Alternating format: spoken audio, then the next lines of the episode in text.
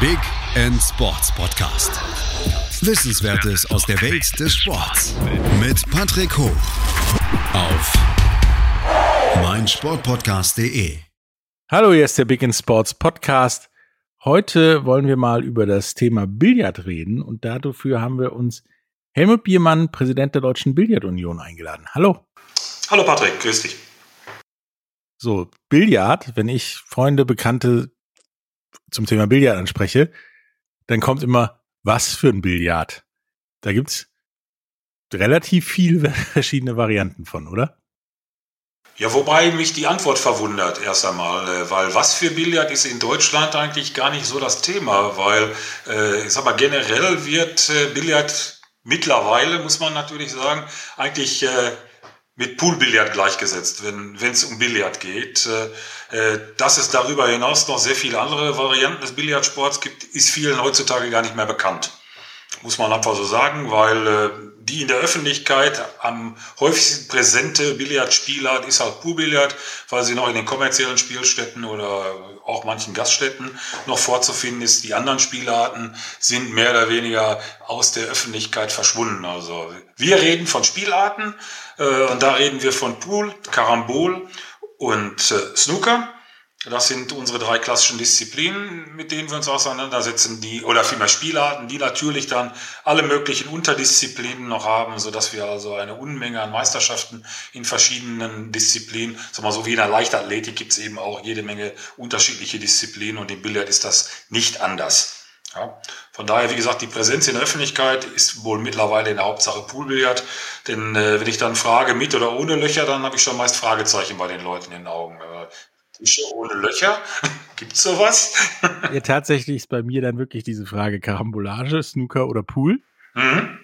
Ähm, ich glaube, die zwei anderen, also Karambolage und Snooker, die sind noch irgendwo so in den Hinterköpfen oder kommen aus dem England-Urlaub oder irgendwie sowas dann immer noch ein bisschen mit rein. Ähm, wo ist denn da so, klar, Löcher ohne Löcher, aber so insgesamt der, der Unterschied? Also erstmal alle haben eins gemeinsam. Es ist ein Sportgerät, ein sehr schweres Sportgerät, weil es mit äh, einer Schieferplatte ausgestattet ist, von unterschiedlicher Dicke. Die Tische sind unterschiedlich groß bei den unterschiedlichen Spielarten. Äh, allen ist gemein, dass diese Schieferplatte von einem Rahmen umgeben ist, der mit Gummibanden äh, belegt ist. Und allen ist gemein, dass sie mit ähm, Kammgarntuch bezogen sind. So. Und da hört dann äh, schon die Gemeinsamkeit im Grunde genommen auf, weil die Tücher sind unterschiedlich, die Tischgrößen sind unterschiedlich und und und. Äh, äh, bei dem einen äh, wird mit nur drei Kugeln gespielt, im Karambol zum Beispiel, wo es dann auch keine Löcher gibt.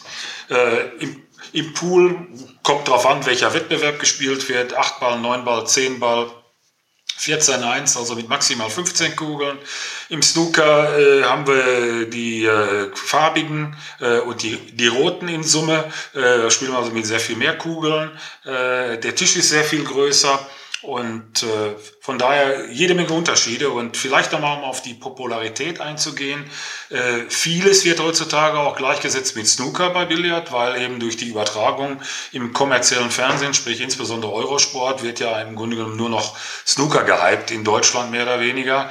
Äh, die Profiligen, die da aus Großbritannien äh, über den professionellen Veranstalter Matchroom kommen, äh, sind in der Öffentlichkeit da noch präsent, aber ansonsten findet Billard ja in den Medien unter Ausschluss der Öffentlichkeit mehr oder weniger statt zurzeit. Zeit. Noch. Es sei denn, es wird mal was gestreamt. Äh, also die grundsätzlichen Unterschiede. Tische sind bei allen da. Äh, Schieferplatte im Normalfall, mittlerweile auch Granit zum Teil, mit Kammgarn bezogen.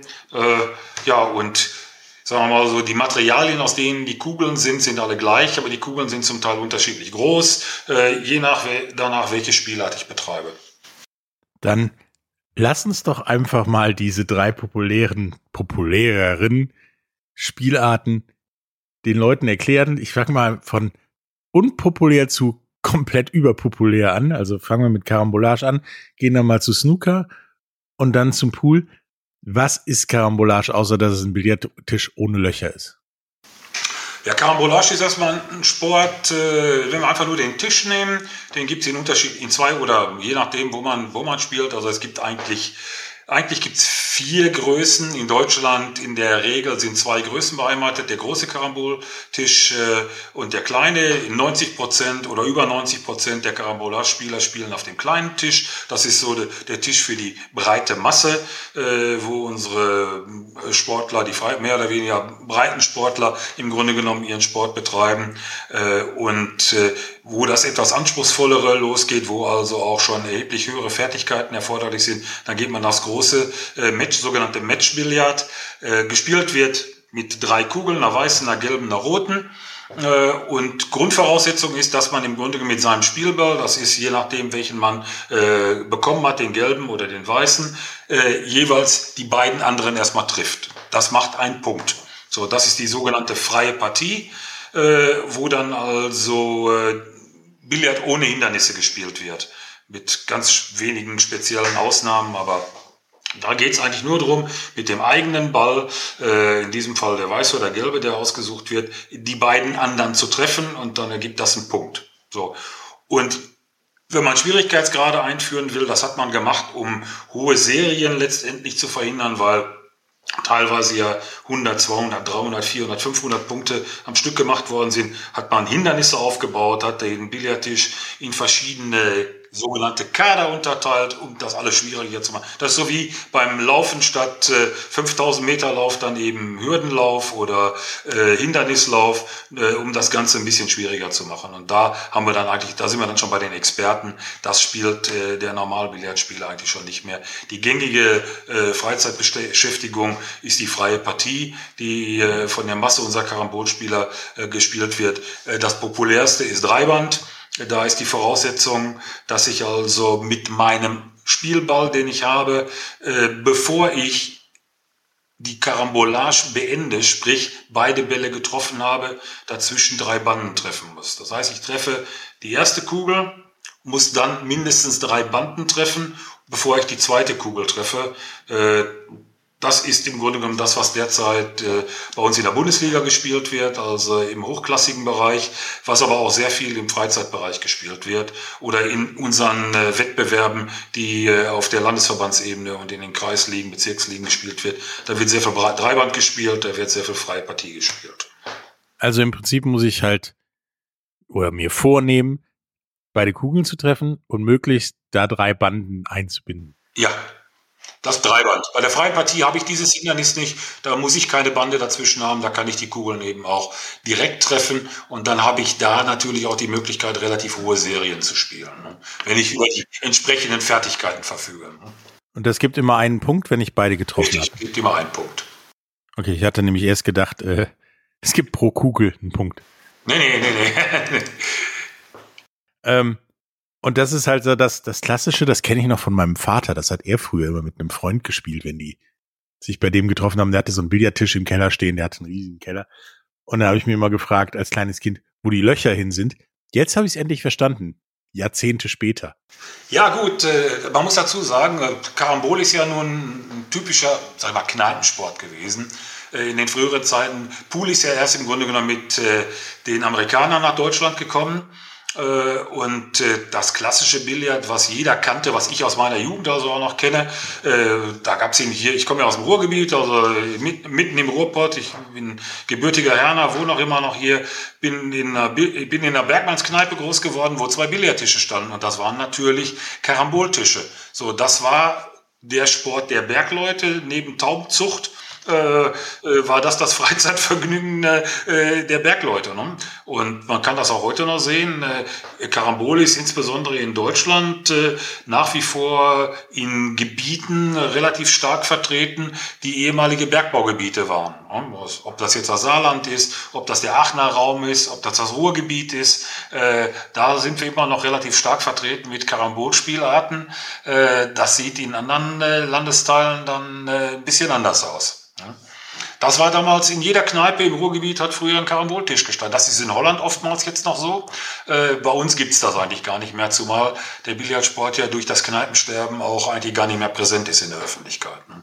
Weil die Vereine sich alle in eigene Vereinsstätten mehr oder weniger, zumindest hier in Nordrhein-Westfalen äh, oder im nordwestlichen Deutschland zurückgezogen haben. Muss man einfach so sehen. Ja, und jetzt gibt's dann noch Snooker, das ja so wie ich das verstanden habe, aus Großbritannien importiert? Ja, eigentlich Indien, weil, weil der Ursprung kommt eben aus, aus dem Kolonialismus, also aus den äh, ursprünglich entwickelt in Indien äh, von den britischen Soldaten als Freizeitvertreib, äh, sehr dominant in Großbritannien. Äh, äh, was früher der Karamboltisch in Deutschland in der Kneipe war, war äh, früher in den sogenannten Working Men's Clubs in Großbritannien äh, der Snookertisch. Ich kann mich da so aus meinen ersten Zeiten, äh, reise regelmäßig seit über 40 Jahren nach Großbritannien und meine erste Erfahrung war eben, äh, so ein Snookertisch steht im Working Men's Club, ist Volkssport äh, zur damaligen Zeit gewesen und deswegen äh, die Dominanz, die britische Dominanz auch im Snookersport, äh, durchbrochen von einigen mittlerweile internationalen Sportlern äh, aus Australien, aus, aus Asien. Ähm, äh, in der Main Tour, in der Profiliga haben wir zwei Deutsche derzeit auch dabei, aber äh, wenn man auf die die Weltmeisterschaft guckt im Snooker, äh, da tauchen in der Hauptsache Schotten, Engländer, Waliser, Iren, Nordiren auf. Äh, die stellen überproportional großen Anteil an den Snookersportlern. Also einmal Insel quasi. Ja. Ähm, nun habe ich mir ja auch mal in Großbritannien so Snookertische angeguckt und die sind ja ein bisschen größer. Zwölf Fuß, ja. Genau. Und da sind gefühlt weniger Kugeln, und da ist so ein 16-Meter-Raum drauf, sage ich immer. Das sieht aus wie der 16-Meter-Raum beim Fußball. Ja, das ist der An Anstoßbereich, aus dem dann eben äh, angestoßen wird. Ne? Also D. So, da liegen die Kugeln, werden ja nach einem festen Schema aufgestellt. Äh, und äh, das, das Spiel ist eigentlich dafür da, im Grunde genommen mit dem, mit der, mit dem Spielball jeweils äh, eine rote, dann eine andersfarbige eine rote, eine andersfarbige, wobei die roten dann also jeweils in der Tasche verbleiben, äh, so lange zu spielen, bis alle roten vom Tisch sind und danach werden die Farben in einer bestimmten Reihenfolge, die auch bestimmte Punktwerte haben, dann äh, nach und nach versenkt, äh, bis dann letztendlich die letzte Kugel gefallen ist. Ne? Und das, das viel simpler als ich dachte. Es ist eigentlich relativ simpel, äh, nur wie, wie beim Billardsport, bei allen Billardsportarten, ist da, das im Grunde genommen, ist ja, ist ja Schach, ist ja wie Schach auf dem Billardtisch im Grunde genommen. Es ist unheimlich viel vorausschauendes Denken erforderlich, weil ich muss ja jeweils mir überlegen, wie ich äh, nach dem Stoß in der nächsten Position stehen werde.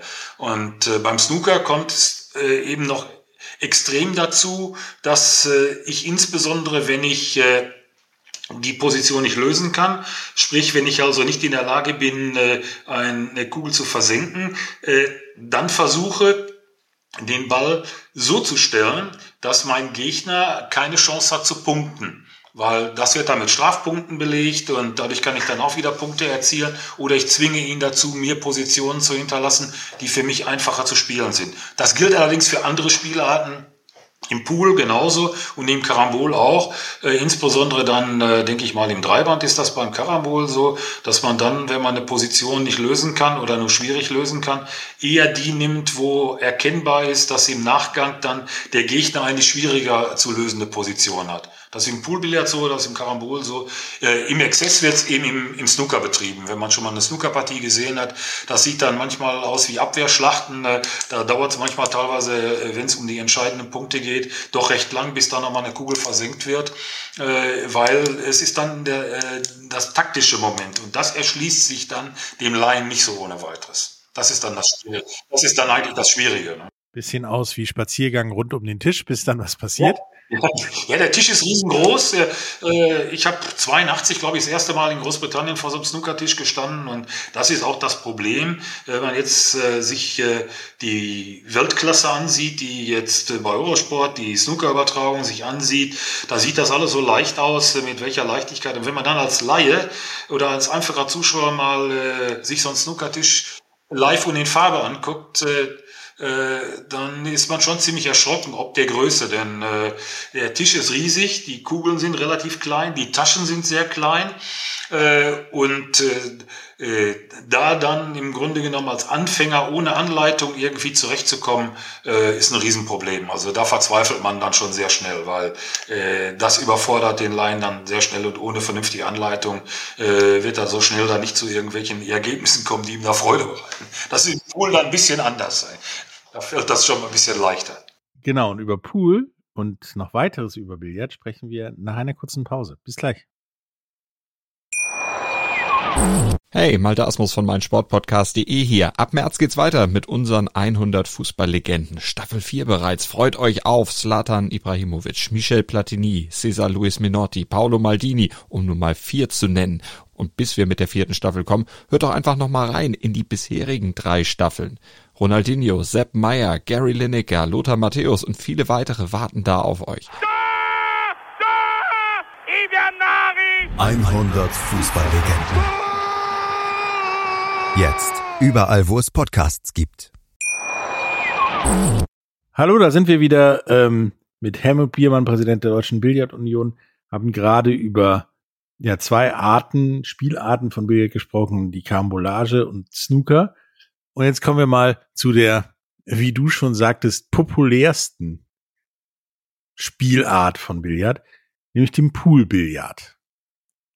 Worum geht es eigentlich beim Poolbillard? Ich meine, das ist das, was jeder kennt. Das ist dieser haushaltsübliche äh, Esstisch mit ein paar Löchern und ja, guck mal, ist, ist schon, äh, das ist schon ein Esstisch, der zumindest in unserem äh, äh, Wettkampfbereich äh, schon ziemlich große Esstischformate hat, weil so ein, äh, ist nur ein Pooltisch, auf dem wir spielen, der hat neun Fuß der ist genauso groß oder fast genauso groß wie ein großer Karambolagetisch. Also von daher, äh, da kann man von Esstisch dann nicht mehr unbedingt reden. Die Abmessungen sind dann schon äh, äh, nicht mehr häuslich gebräuchlich. Und das ist auch nicht das, was man im Normalfall jetzt in der Gaststätte zum Beispiel oder in einer kommerziellen Spielstätte, da vielleicht schon mal eher, aber in der Gaststätte wird man meist so einen sieben oder acht Fuß Tisch vorfinden, so einen Münztisch.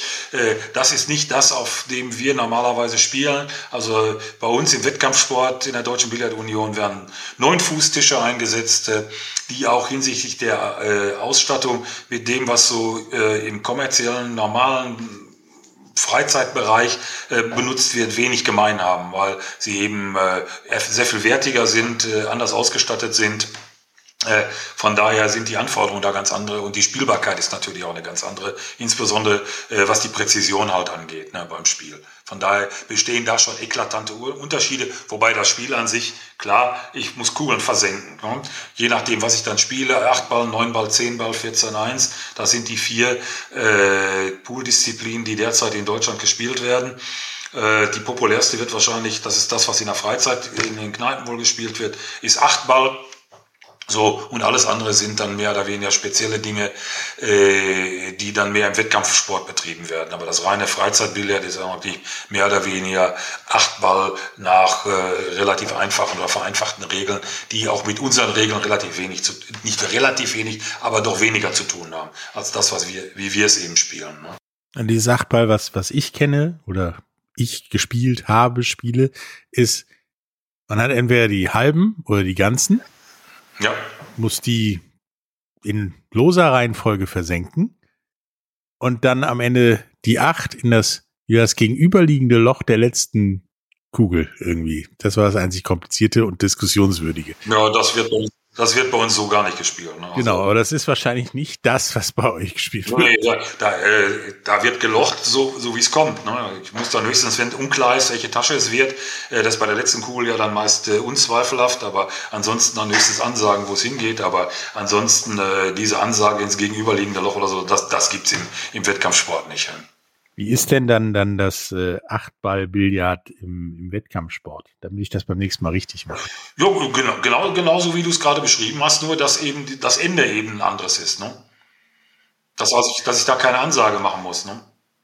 Okay, dann habe ich ja fa fast alles richtig gemacht. Ja, oder, oder, so nach dem Motto, ich, ich kenne das auch noch so aus Zeiten, so wenn der Ball zu nah an der Bande liegt, da darf man den um eine Köbreite irgendwie wegstellen. Und ja, genau. ja, sowas gibt es sowas gibt's natürlich im Wettkampfsport überhaupt nicht. Das ist ein absolutes No-Go. Ne? Die, Hände, die Hände der Sportler haben nichts an den Kugeln zu suchen. Ne? okay, und wo ist dann jetzt der Unterschied, außer dass es neun beziehungsweise zehn Kugeln sind zwischen, zwischen 8 Ball, 9 Ball und 10 Ball? Ja gut, die werden anders aufgebaut äh, und das Spielsystem ist dann etwas anderes. Also wenn man jetzt das, äh, bloß das, das ist eben äh, das Klassische halt. Ne? Und 14.1 ist ein Serienspiel, wo alle 15 Kugeln aufgebaut werden und dann in Serie nacheinander gelocht werden, wo erst, wo also 14 Kugeln versenkt werden, dann werden äh, die anderen wieder aufgebaut und äh, dann spielt man dann Limit, äh, weiß ich nicht 50 Punkte, 75 Punkte, 100 Punkte, die man erreichen muss, äh, das dann eine Serienspiel hat, die in Deutschland äh, äh, immer noch relativ populär ist, die weltweit nicht mehr so viel gespielt wird, äh, wo wir in Deutschland auch sehr viel starke Sportler haben, die da extrem gut sind in dieser Serienspielart, aber international wird das mehr oder weniger vernachlässigt. Da gibt's eigentlich auch nur noch äh, inoffizielle Weltmeisterschaften, äh, äh, weil es wird halt nicht mehr so nachgefragt. Ne? Und äh, das Klassische, was im Moment kommerziell unheimlich gepusht wird, ist halt Neunball äh, wo es dann gerade jetzt große Turniere, hat ja gerade in Deutschland äh, ein Turnier auch für eine Viertelmillion Dollar Preisgeld stattgefunden in Fulda, äh, von Matchroom ausgerichtet. Und äh, das ist das, was international jetzt ganz massiv auch kommerziell gepusht wird, ne? mit äh, Fernsehübertragung über äh, alle möglichen Streamingdienste und über, über DAZN und äh, Sky Sports, wie auch immer, äh, da taucht jetzt der gleiche Promoter auf, der auch äh, im Snooker die Übertragung macht, äh, äh die steigen da gerade massiv ein und äh, in Kooperation mit dem Weltpoolverband äh, wird diese World Series, Series im Nineball wird jetzt gerade unheimlich gepusht. Ne? Neunball ist im Prinzip das Billard, was wir aus Filmen mit Paul Newman kennen. Ja, das ist. Dann weiß jetzt auch jeder, was er demnächst im Fernsehen guckt oder bei Streaming-Plattformen. Das ist Neunball-Billard. Das ist im Normalfall ist es Neunball. Wir haben jetzt gerade eine Zehnball-Damen-Weltmeisterschaft gehabt. Äh, wir haben jetzt eine Achtball-Weltmeisterschaft in Puerto Rico, äh, wo auch mehrere Deutsche wieder vertreten sind. In eine äh, Jugendweltmeisterschaft auch in Puerto Rico. Und ja, das Problem ist in der Leichtathletik trägt man alles immer gleich aus. Im Stadion und da werden alle Disziplinen ausgetragen.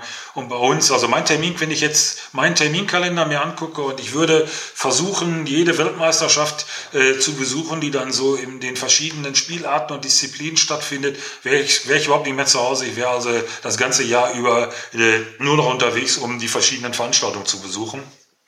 Was dann ja bei uns dazu geführt hat, weil wir auch gar keine Termine mehr gefunden haben, dass wir eben seit 2005 alle Billarddisziplinen, mit Ausnahme der klassischen Karamboldisziplinen, äh, alle zentral auf einer deutschen Meisterschaft, jetzt auch Jugend und Erwachsene gemeinsam über zweieinhalb Wochen spielen. Äh, und die stehen jetzt gerade wieder vor der Tür. Anfang November fangen die wieder an und werden über zwei Wochen in Bad Wildung gespielt.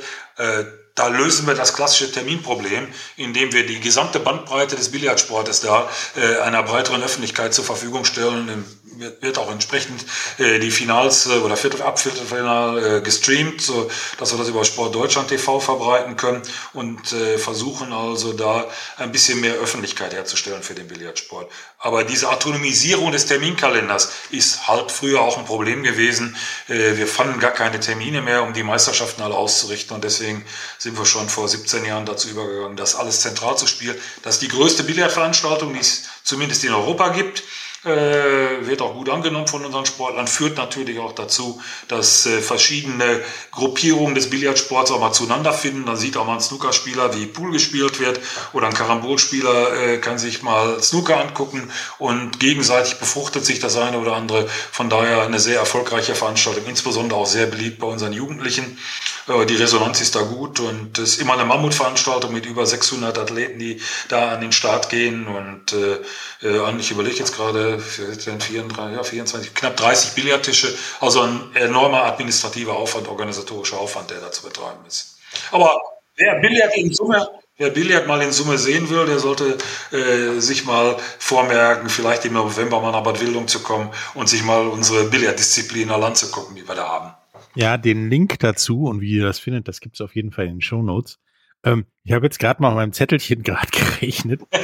es wären ja auch ja äh, acht Mei einzelne Meisterschaften, wenn ihr das einzeln machen würdet. Das wäre ja schon gefühlt zwei Monate, die deine ja, ja, eben. Das, das, also wenn ich, wenn ich, wenn ich, wenn ich jetzt mal zusammenzähle, wir spielen, wir spielen im Karambol je, äh, nein, im Pool je Disziplin äh, Damen, Herren, Senioren äh, und Ladies. Also die, die Senioren sind die Altersklassen 40, bisschen älter als 40, das sind Senioren und Ladies. Äh, also das sind schon mal vier mal vier, das sind schon 16 Wettbewerbe. Im äh, Snooker spielen wir dann Damen, Herren und Senioren sind drei Wettbewerbe. Dann spielen wir noch äh, Six Reds. Das ist also eine Snooker-Disziplin mit weniger roten Kugeln. Da wird eine deutsche Meisterschaft gespielt. Dann wird Dreiband gespielt auf kleinem Billard, auf großem Billard. Dann wird Biathlon, das ist eine Kegelbillard- und Dreiband-Spezialität. Dann wird fünf Kegel gespielt. Dann wird Billardkegeln gespielt. Dann wird ein Teamwettbewerb gespielt. Ja, also wenn man das alles immer jeweils an ein Wochenende legen würde, keine Chance. Und dann haben wir noch klassische Disziplinen, die wir jetzt ausgelagert haben. Das sind die Spezialdisziplinen des Karambolbillardsports. Kadre 35, 2, 47, 2, 71, 2, 52, 2, Einband. Äh, also die Vielfalt ist unermesslich, gerade im Billardsport. Das macht es teilweise auch schwierig, den Überblick zu behalten. Deswegen finden wir es gut, das alles zentral zu machen, um wirklich mal die gesamte Bandbreite des Billardsports äh, nach draußen bringen zu können.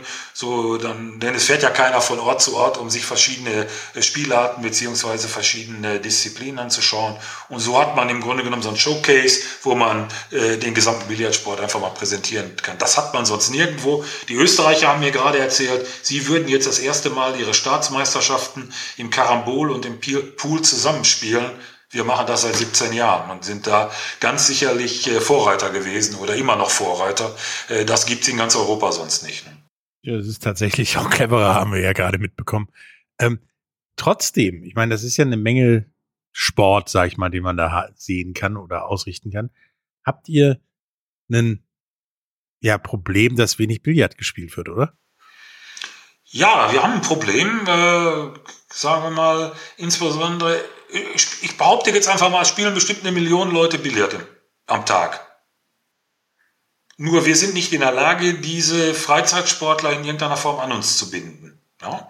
Weil äh, diese Sportler betreiben ihren Sport in, in kommerziellen Spielstätten, Spielhallen, äh, wo wir nicht unbedingt eine Affinität zu haben, äh, schon allein wegen Jugendlichen, die wir da nicht spielen lassen können. Also von daher ist das nicht so unbedingt unsere Klientel. Äh, wir haben dann das Problem, dass, was ich ja vorhin schon angedeutet habe, der Billardsport aus der Öffentlichkeit, zumindest, sag ich mal, nördlich der Mainlinie relativ, ja, verschwunden ist, weil aufgrund des Kneipensterbens Karambolbillard fast nur noch in Vereinsheimen gespielt wird. Poolbillard und Snooker wird in Nordwestdeutschland auch eigentlich nur noch in Vereinsheimen gespielt. Südlich der Mainlinie gibt es sehr viele kommerzielle Veranstalter, Billardcafés.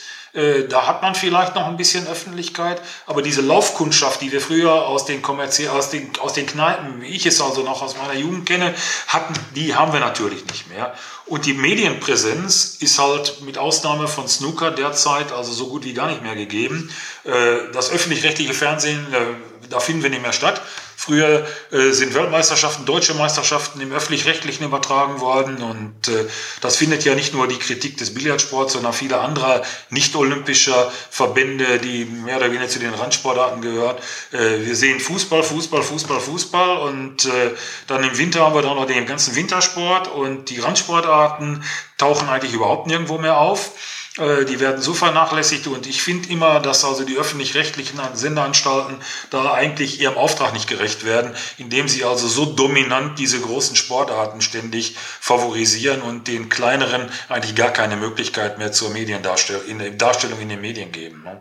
Also ich kann mich noch an Zeiten erinnern, wo die deutsche Artistikmeisterschaft übertragen wurde, wo unsere Weltmeisterschaft, die wir jedes Jahr in Viersen austragen, Dreiband Nationalmannschaften, äh, live übertragen wurde äh, und wir in der Sportschau präsent waren und solche Sachen, das findet alles nicht mehr statt. Wir müssen da im Grunde genommen auf eigene Initiativen zurückgreifen, selbst versuchen, Streaming zu machen, was wir zwar in Kooperation dann mit äh, den Öffentlich-Rechtlichen machen über das Streaming-Portal Sport Deutschland TV, aber äh, die Präsenz, die wir da sonst erreichen könnten in den Medien, wenn es über die Öffentlich-Rechtlichen ginge, äh, wäre natürlich eine sehr viel bessere. Aber das ist das Schicksal, das wir mit einer Masse an äh, nicht-olympischen Sportarten teilen. Und ich war ja gerade in den USA bei den World Games, bei den äh, Olympia, bei der Olympiade der nicht-olympischen äh, Sportarten mit dreieinhalbtausend Sportlern. Äh, unser deutscher, äh, deutscher Poolsportler hat ja da auch die Goldmedaille gewonnen, äh, was uns natürlich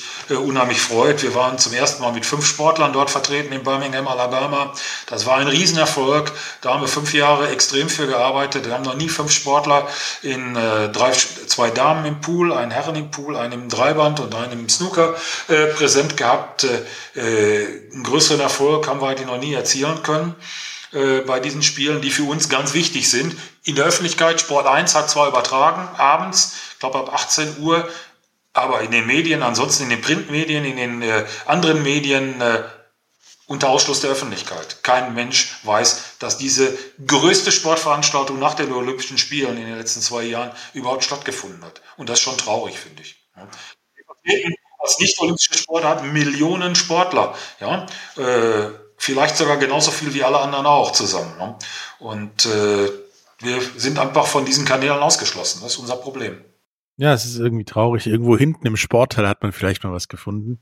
Ja, aber selbst da nicht. Also ich habe es ich hab's verfolgt und äh, äh, die, die zu Hause geblieben sind, haben händeringend äh, nach Livestreams gesucht oder nach Berichterstattung und waren dann eigentlich auf äh, sehr äh, exklusive Quellen angewiesen, um überhaupt an Informationen zu kommen. Und ist schon schade, wenn man bedenkt, was wir alleine, wir als deutscher Billardsport für einen finanziellen Aufwand getrieben haben, um überhaupt äh, äh, mit unseren Sportlern in äh, Birmingham präsent sein zu können. Äh, der Erfolg hat uns jetzt natürlich Gott sei Dank recht gegeben, äh, diesen ganzen Invest, Invest über die letzten Jahre getätigt zu haben. Äh, aber nicht alle sind dazu in der Lage, das zu tun. Und äh, äh, ja, ist halt ein Riesenproblem. Ne? Und äh, der nicht-olympische Sport führt also immer noch ein, ja, ein Schattendasein in Deutschland und ist leider so, dass eigentlich nur olympische Medaillen zählen. Ne? Ja, und wie wir dieses Problem im Zweifelsfall lösen können, darüber reden wir in, nach einer kurzen Pause. Bis gleich. Wie baut man eine harmonische Beziehung zu seinem Hund auf? Puh, gar nicht so leicht. Und deshalb frage ich nach, wie es anderen Hundeeltern gelingt, beziehungsweise wie die daran arbeiten. Bei Iswas Dog reden wir dann drüber. Alle 14 Tage neu mit mir, Malte Asmus und unserer Expertin für eine harmonische Mensch-Hund-Beziehung, Melanie Lippisch. Iswas Dog mit Malte Asmus. Überall, wo es Podcasts gibt. Hallo, da sind wir wieder mit äh, Helmut Biermann, Präsident der Deutschen Billardunion, haben gerade eben mal beleuchtet, was ja, was ihr alles anbietet im Prinzip von Poolbillard über Snooker, Carambolage bis was weiß ich noch. Und dass das, wenn ihr das nicht in der deutschen Meisterschaft äh, in zwei Wochen ja fast schon durchhecheln würdet, das ganze halbe Jahr mit deutschen Meisterschaften beschäftigt wird. Und das Billard eigentlich so ja unter Ausschuss der Öffentlichkeit stattfindet und selbst euer großer Erfolg bei den World Games jetzt in Birmingham äh, ja gefühlt keiner mitbekommen hat. Was was ist denn da das Problem, außer dass es keiner überträgt? Äh, ihr habt ja, ja auch Landessportbünde, die da irgendwie dranhängen, das Innenministerium, die ja euch ja eigentlich promoten sollten wie jeden anderen Sport, aber irgendwie findet ihr nicht statt. Ja gut, äh, das Problem ist ja, äh, ich sag mal, es ist schon eine gewisse Sensibilisierung festzustellen, insbesondere über die Politik auch. Äh, da tut schon der eine oder andere was für uns, weil der Deutsche Olympische Sportbund oder insbesondere unsere Vereinigung der nicht-olympischen Verbände, die sogenannte IGNOV, sich ja da schon äh, sehr stark engagiert und auch immer wieder beim Deutschen Olympischen Sportbund einfordert, dass wir angemessen gefördert werden. Das hat auch schon Erfolge gezeigt muss man ganz einfach sagen, nur die kommen letztendlich bei uns nicht an. Also ich glaube, der Beschluss des Bundestages, des Haushaltsausschusses des Bundestages, den nicht-olympischen Sport mit 10 Millionen mehr zu fördern, ist drei Jahre alt, mehr als drei Jahre alt. Also von drei auf 13 Millionen zu gehen. Der ist mehr als äh, drei Jahre alt. Das Geld ist bis heute bei uns nicht angekommen. Kein Cent von diesen 10 Millionen haben die nicht-olympischen Verbände bis heute erreicht, weil es dem Deutschen Olympischen Sportbund und dem Bundesministerium des Inneren und dem Bundesverwaltungsamt nicht gelungen ist, sich über irgendwelche Verteilungsmaßstäbe zu einigen. Wie das Geld verteilt werden soll, es ist ein, es ist ein absolutes Trauerspiel für uns. Ja? Das sind ja auch eine Menge Sportarten, die in den nicht-olympischen Sportarten vereinigt sind. Ja, es werden Deswegen, aber nicht alle, es werden ja nicht alle gefördert. Also genau, ist das logistisch schon mal ein Problem, aber es werden halt auch nicht alle gefördert oder brauchen auch die Förderung. Nee, es werden auch, genau, es sind eben welche dabei, die gar nicht gefördert werden brauchen, weil sie, ich sag mal, äh, in Anführungsstrichen zu reich sind. Ja, weil äh, gefördert wird ja mit öffentlichen Mitteln nach dem sogenannten Subsidiaritätsprinzip. Das heißt, nur der, der bedürftig ist, bekommt auch öffentliche Mittel. So, und wenn ich also von Hause aus ein Sport bin, der finanziell gut ausgestattet ist oder über äh, entsprechende Grundstücke, Häuser, was weiß ich nicht, verfügt. Da gibt es ganz klassische Beispiele für.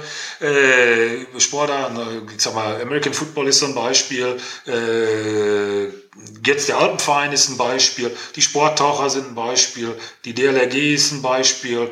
Wenn aber der noch was weiß jetzt gar nicht, Golf, ja, äh, das sind Sportarten, die zum Beispiel keine Förderung bekommen, ja, weil von Haus aus da offensichtlich die Bedürftigkeit nicht gesehen wird, äh, was ja jedes Jahr oder alle vier Jahre ist ja der Förderzyklus dann zu prüfen ist. Ja. So von daher, äh, dieser Segen, wenn er denn verteilt würde auf uns, würde schon den Verbänden gut tun, muss man ganz einfach sagen. Und gerade Corona hat uns ja unheimlich finanziell auch gebeutelt, weil viel äh, in die Planung zu investieren war, viele Maßnahmen ausgefallen sind, wir teilweise gar nicht wussten, äh, wie wir unsere Veranstaltungen beschicken konnten, äh, wie wir es alles vorfinanzieren sollten, weil die Gelder gar nicht geflossen sind äh, und es dauert alles unheimlich lange. Äh, die Verschlankung auch im Sport findet nicht statt hinsichtlich der Bürokratie. Äh, wir haben, ich glaube, im letzten Jahr fünfmal unsere Anträge komplett neu stellen müssen das sind mehrere Tage Aufwand für mehrere Mitarbeiter wovon viele ja auch noch bei uns ehrenamtlich arbeiten, das überhaupt alles zu stemmen. Und der Wust, der da an Arbeit zu leisten ist, ist also im ehrenamtlichen Bereich heutzutage eigentlich kaum noch zu stemmen. Die Anforderungen sind so hoch geworden, äh, man muss da professioneller aufgestellt sein, um überhaupt die Anforderungen, um an Mittel zu kommen, überhaupt noch bewältigen zu können.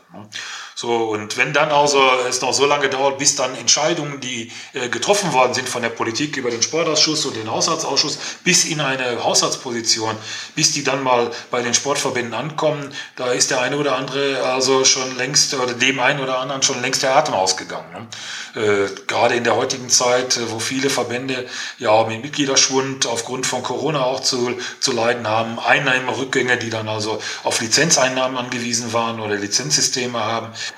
die haben massive finanzielle Einbußen. Ich kenne den einen oder anderen Verband, wo dann Vorstandsmitglieder äh, mit Eigenmitteln eingesprungen sind, um den Verband überhaupt über Wasser zu halten. Also äh, das ist schon eine sehr schwierige Situation. Und äh, wenn ich jetzt sehe, was an Energiekostensteigerung auf uns zukommt, die wenigsten wissen ja, dass zum Beispiel Karambolbillardtische beheizt sind, Snookertische mittlerweile zum Teil auch. Was da jetzt an Unterhaltungskosten für die Räumlichkeiten, an Energiekostensteigerungen äh, von den Vereinen zu bewältigen sind, äh, äh, das können wir doch gar nicht absehen und was das also noch für Auswirkungen auf uns hat. Ne? Äh, und da werden wir schon ziemlich allein gelassen. Wobei äh, ich denke mal, die Landessportbünde tun da schon im Rahmen ihrer Möglichkeiten das, was, was möglich ist. Bei vielen, bei dem Standing, Billard zum Beispiel hat in, in manchen Landessportbünden halt ein anderes Standing. Ich kann hier exemplarisch für mein Heimatland nur sagen, dass in Nordrhein-Westfalen äh, wir uns sehr gut aufgestellt fühlen und sehr stark unterstützt werden, weil hier derzeit sehr viel für den Sport getan wird, wofür wir auch sehr dankbar sind. Aber das ist eben nicht überall so, leider. Ja. Und dennoch habt ihr bei den World Games ja erfolgreich abgeschnitten. Ähm, was ist denn euer Plan für die, für die Zukunft? Gegebenenfalls ohne Pandemie oder ähnliche Ausfälle wie Energiekosten und so weiter. Denn Billard wieder ja populärer zu machen. Ja gut, wir sind, äh, gut, ich bin ja vor fünf Jahren angetreten. Äh, ich habe äh, Plan mit meinem Präsidium entwickelt und äh, Stichwort für uns ist Professionalisierung. Das wird auch vom Deutschen Olympischen Sportbund gefordert, dass wir uns professioneller aufstellen müssen, weil äh, mit der Laienspielschar, mit der wir, sage ich jetzt einfach mal so despektierlich, mit der wir zum Teil unterwegs sind, lassen sich die Anforderungen heutzutage einfach nicht mehr bewältigen. Von daher haben wir massiv investiert. Unsere Mitglieder haben da mitgezogen. Wir haben vor vier Jahren unsere Mitgliedsbeiträge um 50 Prozent äh, äh, zur Steigerung oder Förderung des Leistungssports erhöht. Äh, die Auswirkung sieht man. Wir hatten fünf Teilnehmer bei den World Games, sonst hatten wir einen. Wir haben äh, massiv äh, im europäischen Raum äh, Titel errungen. Wir haben über die Ranglistenturniere, über äh, die äh, Ligen, die gespielt werden im Poolbillard äh, oder die Europameisterschaften, die entsprechenden Platzierungen erreicht durch die intensive Förderung unserer Sportler, die Kadersportler, die also von uns ja voll finanziert werden, wenn sie zu Veranstaltungen fahren.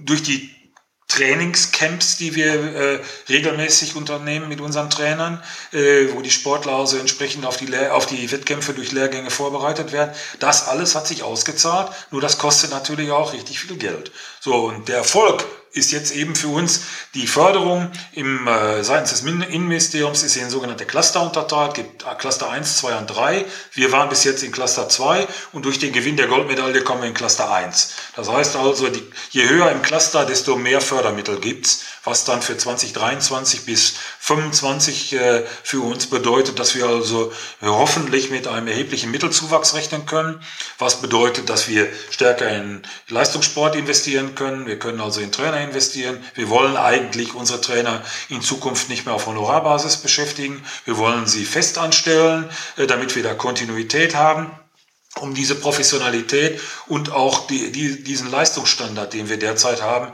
halten oder sogar noch ausbauen zu können. Denn äh, wir sind nach wie vor, äh, gerade im Poolbillard, stellen wir 50 Prozent aller Poolbillardsportler in Europa bei 34 Nationen. Das ist eine Macht. Und aus diesem Potenzial heraus gilt es also, die entsprechenden sportlichen Erfolge zu generieren. Äh, wir haben im Moment äh, die Weltspitze mit Joshua Filler. Äh, wir haben einige im Nachgang Junioren-Weltmeister auch derzeit und auch erfolgreiche Nachwuchssportler, die auch schon international sehr stark unterwegs sind. So, und die, den Standard gilt es zu bewahren. Und wir haben genau wie in allen anderen Sportarten auch die Herausforderung, den Übergang aus dem Jugend-, Juniorensport in den Erwachsenensport zu realisieren, um da entsprechende Unterstützung zu leisten. Weil das haben wir in anderen Sportarten auch dass wenn dann in den Senioren- oder Erwachsenensport gewechselt wird, oftmals also dann so ein Karriereknick eintritt, dann kommt Berufsausbildung, Studium, wie auch immer, äh, dann werden die Belastungen ganz andere und das muss man versuchen auch über den Sportverband äh, dann entsprechend aufzufangen und den Sportlern auch entsprechende Unterstützung bieten und äh, das fordert entsprechende finanzielle Mittel. Wir wollen auf jeden Fall wieder, was wir in Zukunft hatten, ein Bundesleistungszentrum einrichten. Das ist auch mit den Mitteln möglich, ist auch geplant, soll auch alles kommen.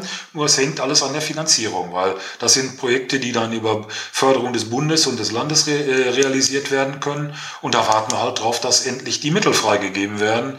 Denn die Möglichkeiten haben wir dazu. Und wir werden uns im Verwaltungsbereich auch professioneller aufstellen, weil, äh, wie ich schon sagte, Ehrenamtlich ist das nicht zu bewältigen. Wir müssen in der Hauptberuflichkeit auch, äh, was unsere Geschäftsstelle angeht, einsteigen, um überhaupt diesen ganzen koordinatorischen Aufwand überhaupt noch bewältigen zu können. Das ist wie, wie, wie überall im Sport und wie im normalen Leben auch. Die Administration erschlägt uns in letzter Konsequenz die Verwaltung, die zu leisten ist. Und wenn die nicht funktioniert, kriegen wir auch keine Mittel. Ne? Von daher äh, muss man da also in den sauren Apfel beißen, da auch investieren, um äh, entsprechende Vorgaben erfüllen zu können. Äh, wenn man die Vorgaben nicht erfüllt, äh, kriegt man auch keine Fördermittel. Das ist einfach so. Man, mu man wiss muss wissen, wo man das Geld herholen kann. Ne? Wie immer, im Prinzip. Wie immer, ja. Und man muss natürlich, und das, das ist dann auch wichtig, äh, in der Öffentlichkeit präsenter werden und dafür sorgen, dass die Veranstaltungen und vor allen Dingen auch die Erfolge unserer Sportler äh, entsprechend äh, präsent sind. Wenn man bedenkt, wie viele Weltmeister wir im Poolbillard alleine in Deutschland haben, amtierende oder gewesene, das hat kaum eine andere Sportart. Aber unsere Weltmeister oder unsere Spitzensportler sind im Ausland, werden im Ausland gehypt. Äh, in manchen Nationen, äh, wenn ich mir jetzt angucke, wenn unseren Joshua Filler mir angucke, äh, wenn der in den USA spielt, das der kann in Deutschland über die Straße gehen oder früher war das bei Ralf Souquet so, ein Poolbillardsportler, der mehrfacher Weltmeister war. Wenn, wenn der dann äh, in Taiwan über die Straße geht, kennt den jemand oder wie es in China mit den Snookersportlern passiert. Bei uns können die alle schön unentdeckt über die Straße gehen, die brauchen keine Bodyguards. Die, die werden überhaupt nicht erkannt. Ne? Das ist einfach so. Ja, da ist noch viel Luft nach oben. Da ist viel Luft nach oben und äh, die Popularität. Das wir, wir haben einfach derzeit nicht die Möglichkeit, und da macht die Medienpräsenz natürlich unheimlich viel aus, äh, die nicht vorhandene, äh, die Leute, die sich für Poolbillard interessieren, für Karambol oder für Snooker, einfach an den Verband zu binden und in so eine Affinität zum, zum Billardsport, ach, da würde ich auch gerne mal Mitglied sein oder mal in so einen Verein gehen äh, und da mir mal den Sport ansehen. Diese Identifikation gibt es. Es gibt Hunderttausende oder Millionen von Mitgliedern in Fußballvereinen. Da spielt auch keiner aktiv Fußball. Die gehen einfach nur ins Stadion und gucken ne? und unterstützen damit ihre Vereine. So und äh, sowas findet bei uns halt nicht statt. Ja, im Grunde genommen, die Mitglieder, die bei uns Mitglied sind, spielen Billard. Und zwar aktiv und zwar sogar bis ins hohe Alter halt. Deswegen, Billard ist ja ein Sport, den ich vom, na, vom frühesten Kindheit nicht, da fehlen die körperlichen Voraussetzungen, aber so ab dem 10., 11., 12. Lebensjahr äh, bis ins 80. Lebensjahr spielen kann, weil die körperlichen Voraussetzungen also dafür immer noch gegeben sind. Und äh, wir erleben ja auch ich sehe das gerade so an den äh, Mitgliederzahlen auch, dass sehr viel im Seniorenbereich mittlerweile im Billard auch aktiver werden. Ne? Deshalb gebe ich dir jetzt noch kurz, bevor wir zum Ende kommen, kommen müssen, ähm, die Möglichkeit, die Medienpräsenz zumindest bei uns zu steigern und zu sagen, ja, wie man denn euch helfen kann, wie man zum Billardsport kommen kann. Ja, und wie man das macht und alles, was du unseren Zuhörern noch sonst sagen möchtest zum Billardsport. Ja, schwierig. Also äh, die Konzepte, wir, wir tun wir tun schon sehr viel, was Öffentlichkeitsarbeit angeht, um uns da aufzustellen. Also äh, wichtig wäre eigentlich, äh, äh, dass wir unsere Vereine auch dazu kriegen, äh, dass sie mehr in die Öffentlichkeitsarbeit investieren. Da müssten wir im Grunde genommen Schub äh, unseren Vereinen auch geben, so eine Initialzündung zusammen mit unseren Landesverbänden, dass die aus der Isolation, das ist ja so eine selbstgewährte Isolation. Ich habe ein Vereinsheim, habe keine Laufkundschaft, findet mein Sport unter Ausschluss der Öffentlichkeit statt und ich muss im Grunde genommen an die Öffentlichkeit selbst herangehen. Da ist aber der Verein gefragt, das kann der Verband nicht leisten. Das heißt, da ist Initiative vor Ort gefragt, da muss jeder Verein selbst im Grunde genommen mal aktiv werden und wir müssten im Grunde genommen äh, den Vereinen und den Landesverbänden Handwerkszeug an die Hand geben, mit dem sie diese Öffentlichkeitsarbeit gestalten können. Also unsere Vereine könnten ja streamen, das wäre ja gar kein Problem. Äh, nur viele tun es eben auch nicht äh, oder bringen ihren Sport eben auch nicht in die Öffentlichkeit. Nur da können wir es auch nicht hintragen. Da ist Eigeninitiative gefordert, wie in jedem anderen Verein auch. Und äh, da hapert es also, weil kaum einer weiß, wo Billard gespielt wird. Gut, unsere Internetpräsenz gibt Spielorte her, da kann man also äh, die, unsere 750 Vereine finden, die wir in Deutschland haben, wo sie jeweils da sind, aber letztendlich ersetzt das nicht, dass der Verein vor Ort also die Werbetrommel rührt und auf sich aufmerksam macht, sei es über, äh, über Streaming, sei es über, Medienprä äh, über, über Präsenz in den Printmedien nach wie vor oder einfach mal durch Aktionstage oder an Schulen herangehen. Äh, und da bietet ja der Billardsport gerade auch im Seniorenbereich, den ich gerade schon angesprochen habe, eine äh, gute Möglichkeit, weil Billard ist ein Sport für alle Alters äh, Stufen. Da kann jeder mal mit anfangen und da muss ja nicht gleich jeder Profi werden, sondern einfach nur äh, das gesellige Zusammensein soll ja in den Vereinen auch nicht zu, kommen, äh, zu kurz kommen, denn äh, das Ganze äh, hat ja auch was damit zu tun mit Gemeinschaft erleben und äh, äh, im Verein, sagt man ja immer noch, gibt ja diesen Spruch immer noch so, im Verein ist Sport am schönsten, äh, nur da erleben wir natürlich auch, dass also durch Fitnessstudios oder so äh, da ein unheimlicher Drang zur Individualität äh, heutzutage heutzutage herrscht, mehr äh, nur für sich im Grunde genommen was zu tun und weniger in die Gemeinschaft zu investieren. Äh, das sehen wir ja auch an der Bereitschaft, sich überhaupt im Ehrenamt zu, äh, zu engagieren. Und äh, das ist aber ein gesellschaftliches Problem, äh, was wir alleine im Billardsport nicht lösen können. Aber ich denke, ein probates Mittel wäre wirklich äh, seitens der Vereine äh, mehr in die Öffentlichkeit zu gehen und Öffentlichkeitsarbeit zu betreiben und auf sich aufmerksam zu machen. Denn wenn jetzt zum Beispiel, sag mal, die in den Vereinen deutsche Meistertitel errungen werden oder ein Europameistertitel oder ein Weltmeistertitel und der Verein macht nichts draus, ja, äh, ich habe ich hab in meiner Heimatstadt eine äh, Sportlerin, die hat bei der deutschen Meisterschaft vier Goldmedaillen gewonnen. Da habe ich nicht ein Wort in der Zeitung drüber gelesen vom Verein, der, in dem diese äh, Sportlerin beheimatet ist. Das ist natürlich ein absolutes No-Go. Ne? Ähm, war super. Ich habe super viel über Billardsport gelernt und über also erstmal weiß ich jetzt, wie Carambolage und Snooker funktioniert und erklärt mir jetzt einige Sachen, die ich in meinem Leben so gesehen habe, nachträglich. Ähm, ja, und wenn ihr Billard spielen wollt, geht raus, spielt Billard, macht was im Verein, helft den Vereinen und die Vereine macht mehr aus dem, was da ist. Also Streamen ist jetzt, glaube ich, nicht das große Problem. Äh, wie gesagt, es hat mich gefreut, Helmut, äh, mit dir ja. über zu reden. Und ich denke, wir hören uns mit Sicherheit nochmal wieder. Bis dann. Ja, gerne. Also, wie gesagt, der Austausch äh, kann nur gut sein. Und wenn wir in der Lage sind, also unseren Sport mehr in die Öffentlichkeit zu bringen und sei es eben über ein solches Format, immer wieder gerne zu erzählen, weil Billard, ich habe genug, habe genug erlebt in meinem Leben und kann genug erzählen, äh, was sicherlich für den einen oder anderen noch interessant ist und wo er noch nie was von gehört hat. Von daher immer wieder gerne. Bis dann. Tschüss. Alles Gute. Danke, Patrick. Dir hat dieser Podcast gefallen? Dann klicke jetzt auf Abonnieren und empfehle ihn weiter. Bleib immer auf dem Laufenden und folge uns bei Twitter, Instagram und Facebook. Mehr Podcasts aus der weiten Welt des Sports findest du auf meinsportpodcast.de.